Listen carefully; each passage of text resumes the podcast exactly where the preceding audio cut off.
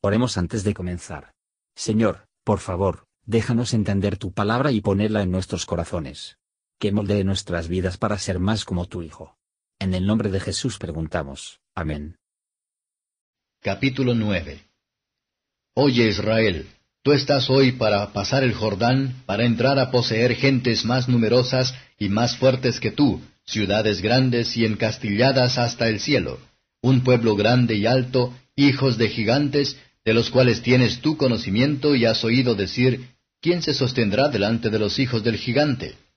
Sabe pues hoy que Jehová tu Dios es el que pasa delante de ti, fuego consumidor, que los destruirá y humillará delante de ti, y tú los echarás y los destruirás luego, como Jehová te ha dicho. No discurras en tu corazón cuando Jehová tu Dios los habrá echado de delante de ti, diciendo, Por mi justicia me ha metido Jehová a poseer esta tierra pues por la impiedad de estas gentes Jehová las echa de delante de ti. No por tu justicia, ni por la rectitud de tu corazón entras a poseer la tierra de ellos, mas por la impiedad de estas gentes Jehová tu Dios las echa de delante de ti, y por confirmar la palabra que Jehová juró a tus padres Abraham, Isaac y Jacob. Por tanto, sabe que no por tu justicia Jehová tu Dios te da esta buena tierra para poseerla, que pueblo duro de servicio eres tú, Acuérdate, no te olvides que has provocado a ira a Jehová tu Dios en el desierto, desde el día que saliste de la tierra de Egipto hasta que entrasteis en este lugar, habéis sido rebeldes a Jehová. Y en Oré provocasteis a ira a Jehová, y enojóse Jehová contra vosotros para destruiros. Cuando yo subí al monte para recibir las tablas de piedra, las tablas del pacto que Jehová hizo con vosotros, Estuve entonces en el monte cuarenta días y cuarenta noches sin comer pan ni beber agua.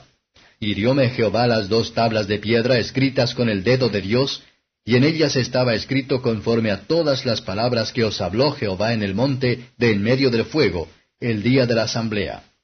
Y fue al cabo de los cuarenta días y cuarenta noches que Jehová me dio las dos tablas de piedra, las tablas del pacto. Y díjome Jehová, Levántate, desciende presto de aquí, que tu pueblo que sacaste de Egipto se ha corrompido. Pronto se han apartado del camino que yo les mandé, hanse hecho una efigie de fundición. Y hablóme Jehová diciendo, He visto ese pueblo, y he aquí que él es pueblo duro de cerviz. Déjame que los destruya y raiga su nombre de debajo del cielo, que yo te pondré sobre gente fuerte y mucha más que ellos. Y volví y descendí del monte, el cual ardía en fuego, con las tablas del pacto en mis dos manos. Y miré, y aquí habíais pecado contra Jehová vuestro Dios. Os habíais hecho un becerro de fundición, apartándoos presto del camino que Jehová os había mandado. Entonces tomé las dos tablas, y arrojélas de mis dos manos, y quebrélas delante de vuestros ojos. Y postréme delante de Jehová, como antes, cuarenta días y cuarenta noches. No comí pan ni bebí agua a causa de todo vuestro pecado que habíais cometido, haciendo mal en ojos de Jehová para enojarlo. Porque temí a causa del furor y de la ira con que Jehová estaba enojado contra vosotros para destruiros. Pero Jehová me oyó aún esta vez. Contra Aarón también se enojó Jehová en gran manera para destruirlo, y también oré por Aarón entonces. Y tomé vuestro pecado, el becerro que habíais hecho, y quemélo en el fuego, y lo desmenucé moliéndole muy bien hasta que fue reducido a polvo, y eché el polvo de él en el arroyo que descendía del monte. También en Tabera, y en Masa, y en Kibrot Hataabá, enojasteis a Jehová.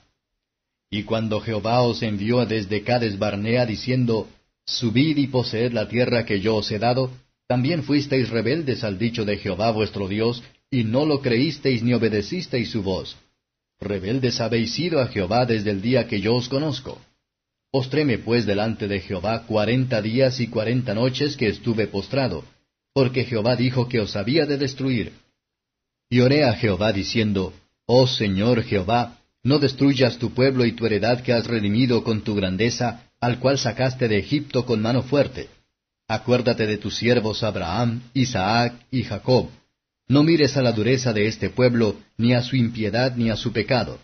Porque no digan los de la tierra de donde nos sacaste, por cuanto no pudo Jehová introducirlos en la tierra que les había dicho, o porque los aborrecía, los sacó para matarlos en el desierto. y ellos son tu pueblo y tu heredad que sacaste con tu gran fortaleza y con tu brazo extendido. Comentario de Matthew Henry Deuteronomio capítulo 9, versos 1 a 6. Moisés representa la fuerza de los enemigos a los que ahora estaban a encontrar. Esto era para llevarlos a Dios, y participar de su esperanza en Él. Él les asegura la victoria, por la presencia de Dios con ellos. Él les advierte de no tener la menor idea de su propia justicia, como si eso acarreó esto favor de la mano de Dios. En Cristo tenemos tanto la justicia y la fuerza, en Él debemos la gloria, no en nosotros mismos, ni en ninguna suficiencia de los nuestros. Es por la impiedad de estas naciones que Dios los lleva a cabo. Todos los que Dios rechaza, son rechazados por su propia maldad, pero ninguno que Él acepta son aceptados por su propia justicia. Así, la jactancia es para siempre perecer, véase Efesios 2 versos 9, 11, y 12, versos 7 a 29. Que los israelitas podrían tener ninguna pretensión de pensar que Dios los trajo a Canaán por su rectitud, Moisés muestra lo que un milagro de la misericordia que era, que no habían sido destruidos en el desierto. Es bueno para nosotros a menudo para recordar contra nosotros mismos, con dolor y vergüenza, nuestros pecados anteriores, que podamos ver lo mucho que debemos a la gracia gratuita, y podemos humildemente confesar que nunca nos merecíamos otra cosa que la ira y la maldición de la mano de Dios. Por tan fuerte es nuestra propensión al orgullo, que se arrastrará en menos de un pretexto u otro. Estamos dispuestos a imaginar que nuestra justicia tiene para nosotros el favor especial del Señor. Aunque en realidad nuestra maldad es más claro que nuestra debilidad. Pero cuando la historia secreta de la vida de cada hombre se produjo en el día del juicio, todo el mundo va a ser probado culpable delante de Dios. En la actualidad, uno ruega por nosotros ante el propiciatorio, que no solo hay uno, pero murió en la cruz por nuestros pecados, por medio del cual podemos acercarnos, aunque pecadores autocondenado, y suplicar por misericordia inmerecida y para la vida eterna, como el don de Dios en él. Nos vamos a referir todo la victoria, toda la gloria y toda la alabanza, a aquel que solo trae salvación. Hola, somos Mark y Perla Lambert y somos los ministros de Jesús Responde Oraciones. Si le gusta este ministerio, por favor ayude a apoyarlo. Sus contribuciones se utilizarán para ayudar a otros. El enlace para donar se encuentra en la descripción a continuación. Gracias y Dios te bendiga. Gracias por escuchar y si te gustó esto, suscríbete y considera darle me gusta a mi página de Facebook y únete a mi grupo Jesús Answers Prayer.